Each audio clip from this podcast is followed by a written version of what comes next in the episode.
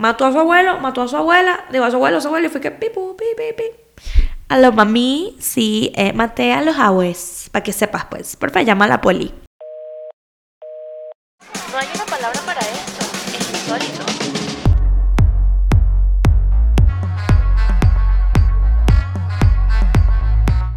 Ok, bienvenidos a Es Insólito, hosteado por mí, Majo, tu pelirroja de confianza, claro que sí. Mis perritas están como muy ariscas o sea, esta semana. Y el piso es de madera, entonces las van a escuchar. Van a estar presentes. No importa, así es la vida. ¿Cómo están? ¿Cómo se encuentran? Les dije en el último episodio que yo los debo tener mareados con la cambiadera de sets. Este, pero bueno, el que hice con Steph fue una ocasión especial que me tiene muy feliz, que se hizo ese proyecto, buenísimo. El segundo estaba en Acapulco, me fui a Acapulco, pero no se pudo grabar antes y bueno, me llevé mis corotos y, y bueno, desde Acapulco grabamos ese episodio. Que eso está cool, ¿sabes qué? No me importa. Yo voy a grabar un día acá, voy a grabar un día en la sala, voy a grabar un día en el patio, en el patio, en la terraza, voy a grabar de viaje, como venga. No me voy a dar mala vida porque todos estos corotos se pueden llevar y no importa. Este, pero bueno, este me mudé, les sabes que les conté que me que, que estaba en proceso de mudanza y todo el peo y bueno, me mudé al fin, este es mi espacio nuevo, este es el estudio. eh, tiene cositas para todavía para, para mejorar, ¿no? O sea, estamos recién mudados apenas. Voy a cambiar esta silla, este, esas cosas no van a estar ahí. Mi vision board sí se va a quedar ahí. Y bueno, aquí están todas las cositas del podcast en esta mesa. Y, bueno, no, nos preferí como que quedarnos acá porque aquí dejo como que todo ya seteado de solo conectar, grabar, chao. Porque cuando grababa an- antes de la mudanza en, el en la sala llevar todo el desastre, guardar, no sé qué. Y dije, ay, aquí se queda todo listo y no incomodo a nadie. A nadie me refiero a Andrés. Esito, él me apoya y yo siempre me meto con él. Pero bueno, ¿cómo están? ¿Cómo se encuentran? La Ciudad de México está bipolar de clima. O sea, yo ya yo estoy metiéndome antigripales y toda esa huevonada porque de verdad que estos cambios de clima están demasiado radicales y, uno no entiende. Yo, entren, yo soy una mujer que entrena en la tarde porque sí, porque yo no sirvo en la mañana, punto. Entonces mi día eh, pueden tomarlo bien o mal, como sea, pero mi día comienza a las 10 de la mañana aproximadamente. Hoy, como habían cosas que hacer en la tarde, mi día comenzó a las 8 de la mañana. Y fui a entrenar. Entrené, fui a desayunar, me vine caminando del, de- del CrossFit a la casa. Y mm, no sé por qué les estaba diciendo esto, me, me, me disocié por unos segundos. Este, ajá, bueno, X. El punto es que eh, hoy comencé, o sea, hoy, hoy, hoy comenzó mi día como más temprano porque tenía cosas que hacer en la tarde. Y mm, en la mañana, a eso iba, en la mañana hacía un calor horrible, horrible. O sea, yo decía, Diosito, ¿cómo? ¿Cómo este calor? No veo, no entiendo. Llego a mi casa y empieza la llovizna. Y cuando me asomo, nublado. Nublado. Aquí entraba un rayo de sol que se caen en los pantalones. Y ahora, ah, no hay luz. Pura nube. Entonces va- tiene pinta que vuelve a llover. Cuando llueve es como un ventarrón que el frío del más allá. Entonces como que ya yo me voy a enfermar. No lo estoy llamando, no lo estoy invocando, estoy siendo realista. Estoy ya tomándome los antigripales, todo este pedo, pero me pega, me pega. Aparte que me están saliendo esos mocos raros. Mil disculpas la expresión, pero es el clima, es, es todo. Pero bueno, no va por ahí el episodio. No. El episodio de hoy me lo sembró mi hermana. ¿Saben qué? Yo no sé. Yo les voy a explicar un poco cómo es el tema aquí en, en Insólito. Tenemos a Clau. Clau es la editora ustedes, todo lo que vean acá es gracias a Clau. Si algo no aparece, es por Clau. Si algo aparece, es por Clau. Y normalmente ella, por ella es que salen los episodios porque hay veces que se me olvidan cosas y ella está pendiente y es lo máximo. Ella es 10 de 10. La amo, la adoro. Cualquier cosa que ustedes quieran ver, dejen en los comentarios, coño Clau, ponte al vaina, coño Clau, no sé qué. Y ella los va a ver. Es insólita, la adoro, la amo. Y está Ori. Ori es mi diseñadora. Ella es la que ve los thumbnails insólitos que ustedes ven en YouTube, las portaditas de los reels. En fin, eh, me está diseñando otras cosillas para ustedes. Este. Y me está diseñando otras cosillas para ustedes. Este. Y ella es 10 de 10. Entonces somos un team de mujeres, ¿verdad? A este team insólito de mujeres arrechísimas se une mi hermana Paola. ¿Por qué Paola? Paola consume más contenido que yo, es la realidad de muchas cosas. Entonces, ella es la que me, me, puede, me ayuda y me da como, ay, ¿por qué no hablas de esto? Ay, ¿por qué no haces esto? Ay, ¿y si haces esto? Ay, ¿qué aquello? Y es como, bueno, ok, gracias por tu ayuda, la aprecio, la necesito también. Paola, mi hermana, ella es abogada, se graduó en Derecho. Hizo una especialidad, no, no, no es un, no es un máster, no es un ¿cómo se llama? Es un diplomado. Hizo un diplomado en criminalística. ¿Qué pasa con Paola? Que la bicha le mama, le fascina. Es como que mi contenido de calidad es esto. De hecho, tiene una página de Instagram y todo que se la voy a dejar en la descripción para por si al que le guste lo vea.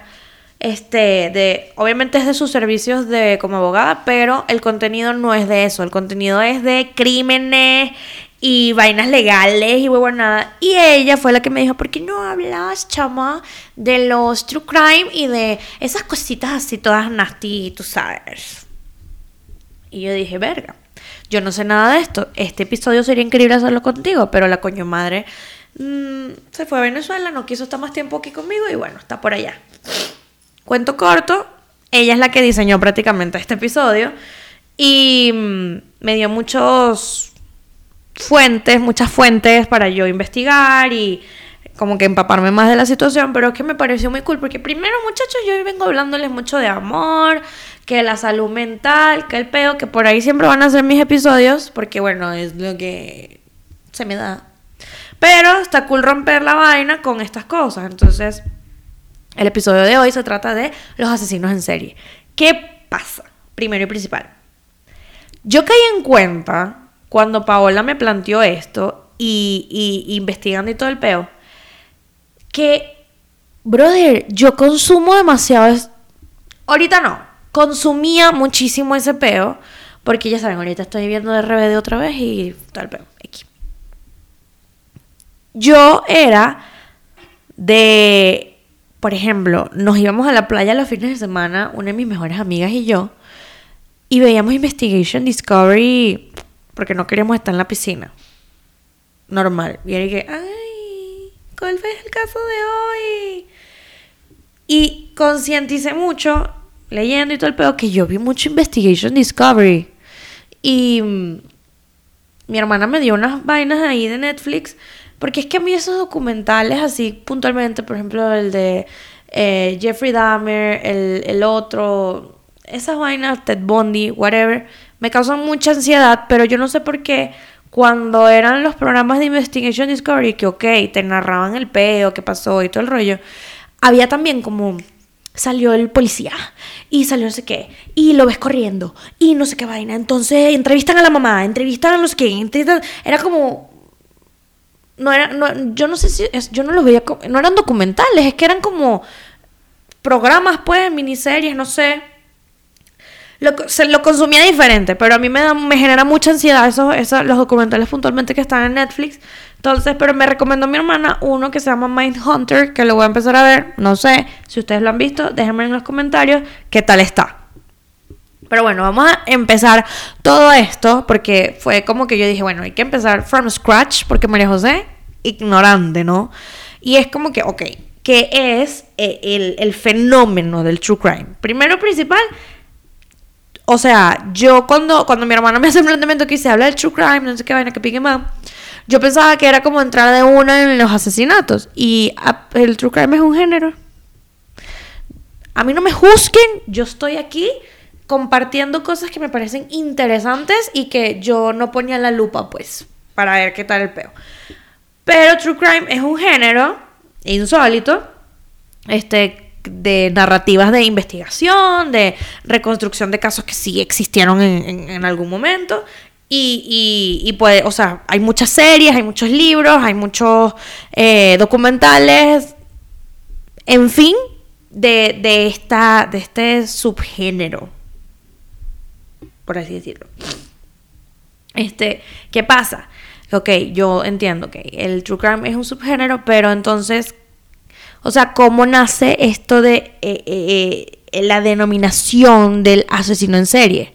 Porque imagínense, estas vainas son de los años 1600, o sea, de por allá, de uff, para atrás, y uno como que, imagínate esa gente que, que, ni idea que, o sea, veían los crímenes como que, porque no, o sea, obviamente hay asesinas seriales. De hecho, mi hermana me pasó un link de una pero no me voy a ir por hablar de diferentes casos, solo tengo uno solo que fue el que me traumatizó, porque por ese geo es que sale como la denominación de los asesinos seriales y todo eso se los voy a decir más adelante. Este, pero fue como que el, el que usaron como conejillo de indias, por así decirlo, para empezar ya como una, una, unas investigaciones de lo que son los asesinos seriales, ¿no?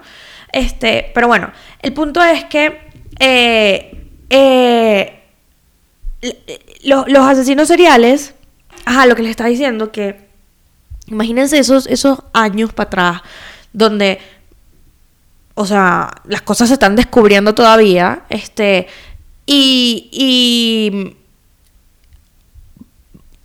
bueno, eh, ahorita no es que sea mucha la diferencia, ¿no? Pero, este, siempre es contra las mujeres, este, y va un loco tras la mujer, la mata y ahí, chao. Entonces, habían artículos que decían que en aquellos tiempos no había como esa denominación de asesino serial o, o, de investigaciones por este tipo de asesinatos que serán con un patrón repetido, porque ya pasaban de una a... Uy, aplaudí, perdón. Porque ya pasaba de una a ser eh, un, un caso pasional. ¿Por qué? Porque te mató tu papá, te mató tu abuelo, te mató tu tío, te mató tu exnovio, tu lo que sea. Entonces decían que eran crímenes, crímenes pasionales. Nunca fue como de que, ok, pero porque este mismo carajo está matando a esta, a esta, a esta, bajo este mismo patrón, simplemente entraba de una a crímenes pasionales. Entonces ya después, por unos carajos ahí del FBI, que no sé qué pedo, por este jevo que les voy a decir más adelante, que como que entraron a, investigar y a, y a, como que entrevistarlo y saber cómo piensas, coño, tu madre, ¿sabes? Este, entienden que si hay algo llamado asesinos seriales y que tienen un patrón que no, no son crímenes que en todo este pedo de la criminalística, derecho, forense, lo que sea, eh, entra a pasional, sino que se abre como esta nueva ventana, ¿no? yo estoy aquí. Bienvenidos a mi exposición. Pero bueno, entonces sale este término de asesino serial o, o asesino en serie que designa a un individuo. Esto todo es de wikipedia.com. Tampoco es que busque muy profundo, tampoco, ¿verdad? Pero Wikipedia dice que eh, un asesino serial designa a un individuo que asesina a tres o más personas en un lapso de 30 días o más, con un periodo de enfriamiento, tipo, maté un coñazo de gente, me calmo, vuelvo a salir, mato otro coñazo de gente, me calmo y así va el peo. Este, cuya motivación usual eh, ajá, perdón, enfriamiento. Entre cada asesinato y cuya, y cuya motivación usualmente es la gratificación psicológica que le proporciona cometer dicho crimen. Según eh, la Oficina Federal de Investigaciones, eh, las motivaciones de un asesino en serie pueden ser la ira, la búsqueda de emociones fuertes, la gratificación sexual, las ganancias financieras y la búsqueda de atención. O sea, como les digo, yo no soy consumidora de este tipo de contenidos, pero yo voy a hacer a lo largo del episodio comentarios que vienen desde mi ignorancia, ¿no? O sea, qué bolas, qué bolas que salga gente con, con la o sea, con, con, estas ideas en la mente que son tan fuertes. O sea, porque es que yo quedé traumada con este pana que les voy a hablar. O sea, que, que uno de los motivos en verdad sea atención. O sea, porque sí. Marico, qué arrecho. De verdad que es muy jodido ese peo. Y bueno, otra fuente que es planetalibros.com dice que según Vicente Garrido, que es eh, un catedrático, catedrático en criminología y autor de varios libros de true crime, esta fascinación por el crimen es una especie de sentimiento natural del ser humano. Se trata de la necesidad de aprender a sobrevivir conociendo cuantos más casos se pueda, mejor. De esta forma, intentamos entender un poquito más cómo se comporta nuestra sociedad y podemos imaginar cómo, nos cómo reaccionaríamos nosotros en casos parecidos. A mí, cuando, cuando yo veía eh, Investigation Discovery con Annie, una de mis mejores amigas, Marico, era como que estábamos así viendo la vaina y era de que, Marica, no, yo no haría eso. O sea, desde el punto de vista de víctima y, de, y, de, y, del, y del psicópata, ¿no? O sea, sería como que cuando era de que qué está haciendo este carajo, es que como que marica, no, por ahí no, no debió hacer eso. Capaz y si entraba, no sé, por la puerta de atrás y hacía como que tal movimiento y no sé qué, y capaz y disimulaba un poco tal cosa y no sé qué vaina que capaz y no lo, lo hubiesen atrapado mucho después. Y en cambio la víctima era como que, marica, no, o sea, si apareció por acá, lo primero que tenías que hacer era correr por este lado. O que es como que uno empieza a evaluar la situación de qué es lo que yo haría para sobrevivir, ¿no? Entonces lo que dice este Geo, Vicente, es que este género también de lo que es la...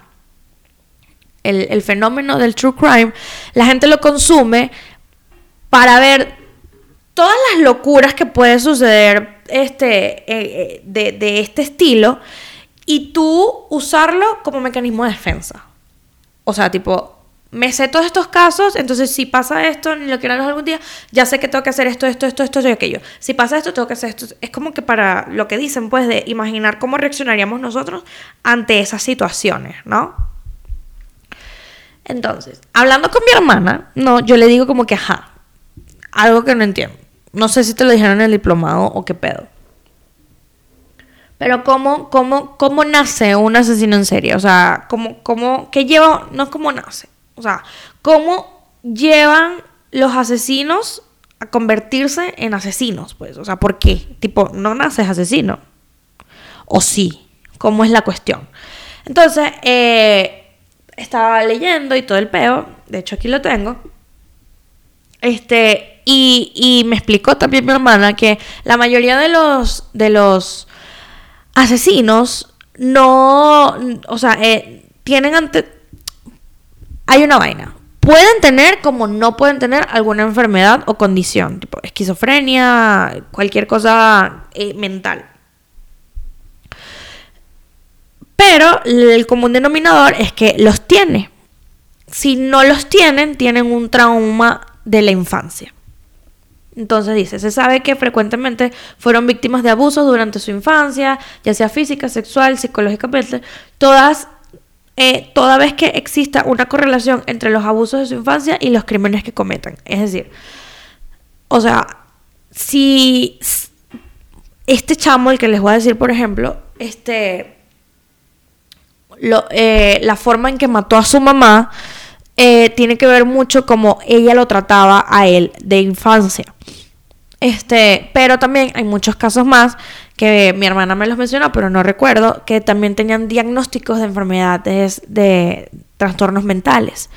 Este, o alguna condición psicológica, psiquiátrica, whatever, que, o sea, ya venían como con una condición eh, de nacimiento, por así decirlo, o, o adquirida dependiendo de lo que fue el caso, y que se complementaba con traumas de la infancia. Este, entonces, hay una, hay una vaina que se llama el conjunto de McDonald o la triada psicopática, que son tres factores que se pueden detectar desde la infancia, para saber si ese, cha- ese niño va a ser, eh, va a tener esta- estas conductas para poder terminar como un asesino en serie o en su defecto actitudes violentas. Que esta fulana, o sea, esta teoría, este conjunto de McDonald's, lo que sea, lo tuvo, o sea, recientemente lo, lo- lo- lo cuestionaron otros investigadores porque obviamente hemos avanzado en investigaciones, en recursos, en formas de eh, evaluar, eh, saber cómo, vi, cómo- o sea, ya se puede obtener información de otras formas y esto es muy viejo pero todavía está presente al momento de sacar como que este tipo de información. Entonces, dicen que si tú, o sea, estos todos es en la infancia, estos son eh, antes de los 11 años de edad, ajá, porque ya después entran en la adolescencia. Este es la piromanía, o sea, que le, al carajito le encanta jugar con fuego, le encanta ver las cosas quemar, a- ver el mundo arder, como el meme de Elmo que- con fuego atrás. Este, esto de, de que el fuego les da placer es porque les gusta ver cómo se destruyen objetos porque es una forma de canalizar su ira. O sea, esta gente, estos niños canalizan su arrechera, por así decirlo, eh, con fuego y ya. Entonces, tú estás tranquilo, chill, en tu sala, tienes un patio con tu, el parquecito, el tobogán este jabro, y de pronto ves el, el tobogán ardiendo en fuego y el carajito así. Porque está ahí que, según esto, es que está lleno de arrechera y ver el fuego le, le, le da ese placer de que, ok, de esta forma canalizo mi ira. Luego está, que es lo que más detesto de todo esto que leí, el maltrato a los animales. Este, que, o sea, no es que porque veas a tu hijo o hija que, marico, sin querer, no sé, pisó un perrito, tú dices, no, tú maltratas. No, no, no, no van por ahí los tiros, sino de que, o sea, agarras un animal literal y lo acuchillas, lo acuchillas y le da risa y le encanta y es como que delicioso este peo. Este, y este fenómeno es porque al escoger esto, o sea, al maltratar animales, estos no pueden defenderse, obviamente, y ellos pasan de ser de su vida diaria de abusadores, no, de abusados a abusadores. O sea, entonces les da poder. Entonces dice, como este animal no puede hacer nada, yo tengo el poder y te voy a hacer lo que me dé la gana. Y bueno, eso es como que, o sea, les, les da el control de la situación y por eso les gusta la vaina. Y por último, que no tiene nada que, no tiene ni, no es, no es un patrón y, y por ahí venía el tiro de que cuestionaban la teoría y qué sé yo.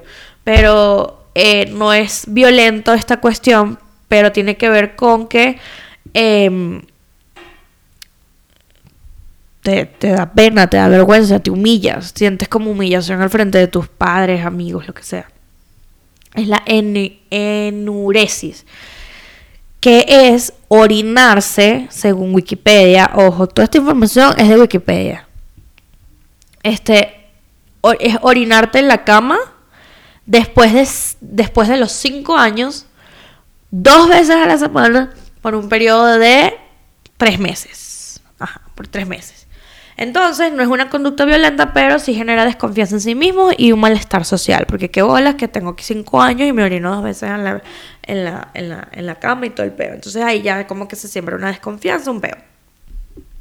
El punto es que estos tres factores son un denominador, hicieron como eh, eh, estudios, la verdad no recuerdo, eh, pero hicieron estudios eh, en, una, en una muestra de pacientes que ya estaban, o sea, como con un diagnóstico de psicosis, este, creo que eran 45 pacientes, una cosa así, y todos tenían este común denominador, entonces, y todos estos pacientes tenían como que, unos, no, o sea, la mayoría no lo habrá hecho, o tengo entendido que no lo habrían hecho, pero tenían pensamientos asesinos, de que sí pensaron en matar alguna vez. Vemos. Este, pero bueno, eso es lo que dicen de, de este peo de cómo puedes terminar. Perdón, como un, como un asesino en serie, ¿no? Es, o sea, yo les dije lo de Investigation Discovery, pero también me, o sea, me acuerdo mucho de que yo los domingos, los domingos con mi familia, eh, veíamos, sobre todo con mi papá, lo veíamos mi papá y yo, eh, CSI Miami, porque CSI Las Vegas, CSI Los Ángeles, la DJ media, era CSI Miami. Entonces, este, me acuerdo que hubo una, los pongo en contexto, yo, yo, yo puedo entrar como que fui sometida. Sí, no, no sé, vemos, eso se puede evaluar después. eh, o sea, cuando fui adolescente. Pero el punto es que a mí me costó muchísimo que me dejaran ir del viaje de graduación a Cancún. Toda mi graduación, se todo mi, mi, salón se venía a Cancún. Y a la única pendeja que no querían dejar era a mí. Entonces, este, me acuerdo que vimos un episodio de CSI Miami y er- era de una jeva que la ahogaron en una pool party, espuma y el peo X. Justo antes de irme a Cancún. Y yo dije, ay, porque ves estas cosas amarillistas, chico, vale, eso, ¿para qué? ¿Para qué? O sea, what the fuck. Este... Pero bueno, eso les puedo dar más detalles en otro episodio. El punto es que eh, lo veía mucho, este, con, con- o sea, veía mucho CSI Miami y, y, y pasaron, o sea, me acuerdo de esta, de esta situación puntualmente. Pero bueno. Yo, este, el, el chamo del que les voy a hablar, el tipo, el caso, el psicópata del que les voy a hablar, se llama Ed Kempter. Déjame abrirlo. Edmund Kempter. Esto es de Wikipedia también. Voy a leer mucho, pero es porque, marico, yo quedé seca, yo quedé seca, seca con este geo. Mi hermana me dice que por Edmund que por Edmund Kempter este, es que salen todas estas teorías de los asesinos seriales, de la definición de asesino serial, de investigar un poco más la mente de, este, de, este, de, de estas personas. Entonces, este, bueno, yo quedé seca, yo quedé seca con esta vaina porque este es un carajo que dice, ajá, Edmund Kempter desarrolló un comportamiento psicopático desde muy joven. Torturaba y asesinaba animales. Representaba rituales sexuales con las muñecas de sus hermanos. O sea, destruía cosas, destruía y destruía eh, muñecos. Pues, o sea, dice que eh, hacía rituales sexuales con las muñecas de sus hermanas cuando se enfadaba. Eh, y les rompía sus juguetes a modo de venganza hacia ellas. Desmembraba y decapitaba a las muñecas. Y llegó a decir que para besar a una maestra, por lo que por la que él sentí, se sentía atraído, la tendría que matar primero.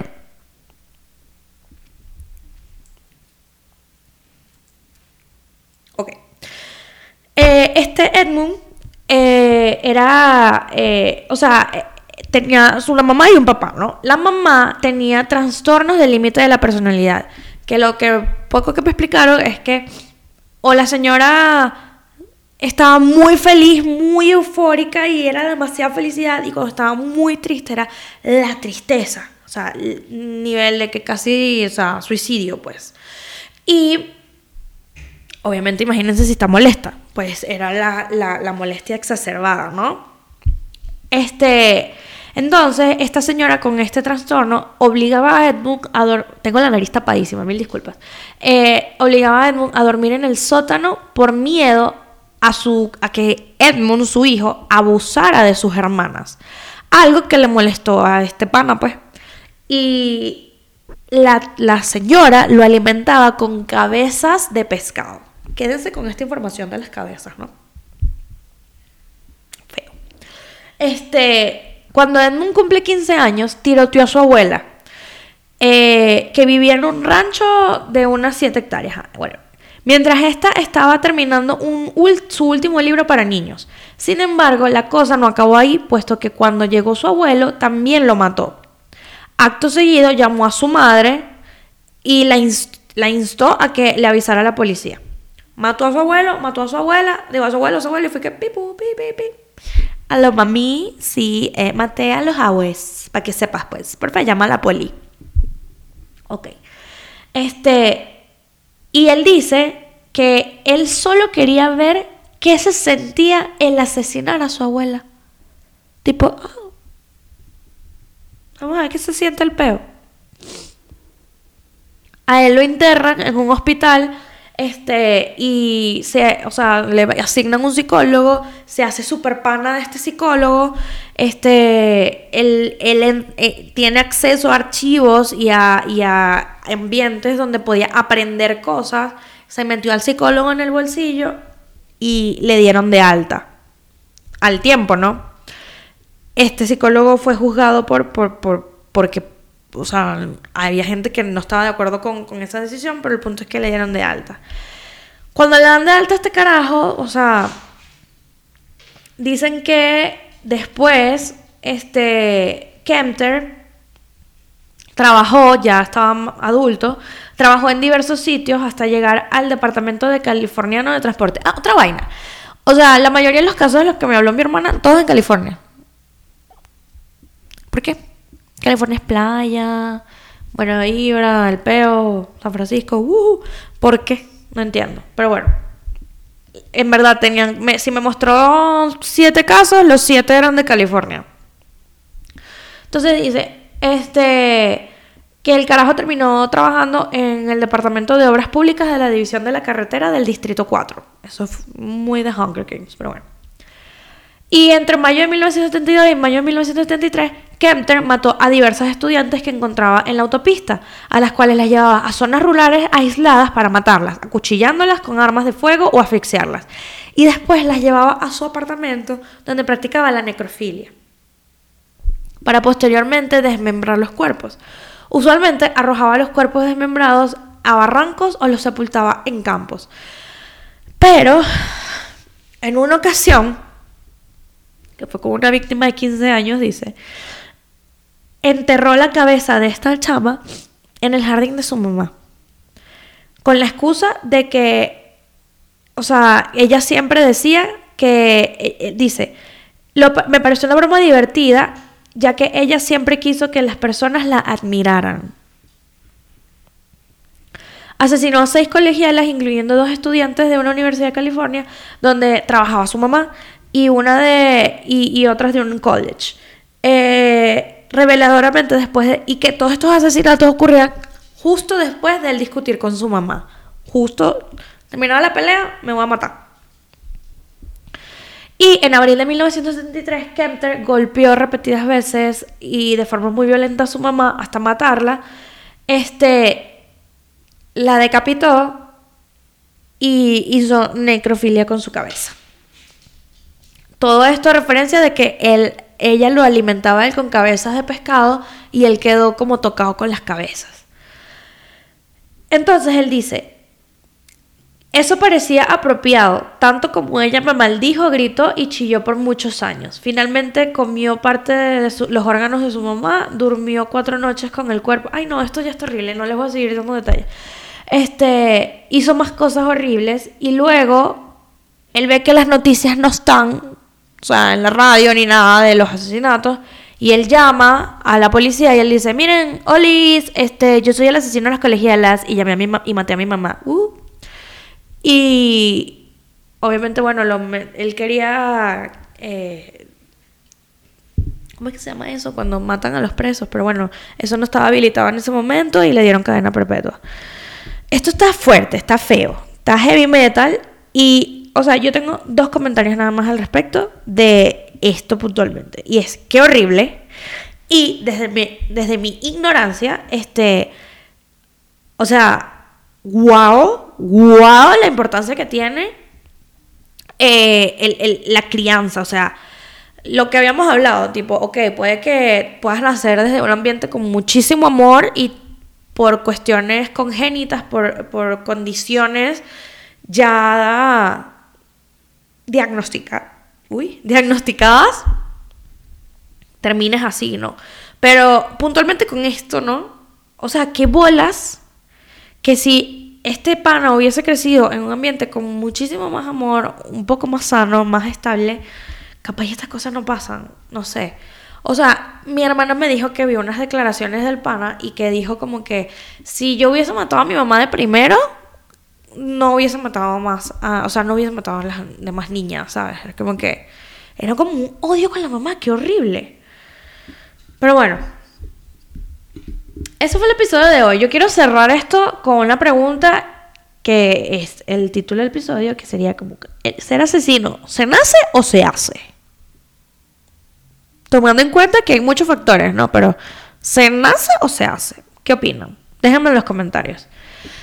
Fue un episodio totalmente diferente, me gustó, me sentí que aprendí más, no sé si ustedes, este, siento que está como muy cool la situación.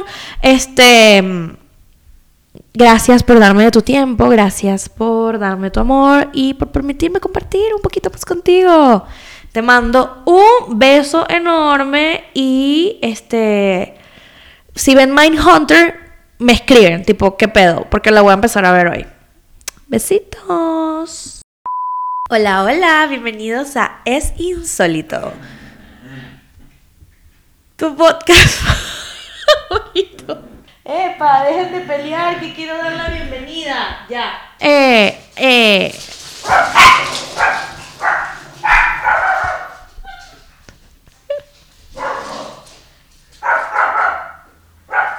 Me llegó visita, pero Vamos a cagar el episodio, vamos a cagar esto.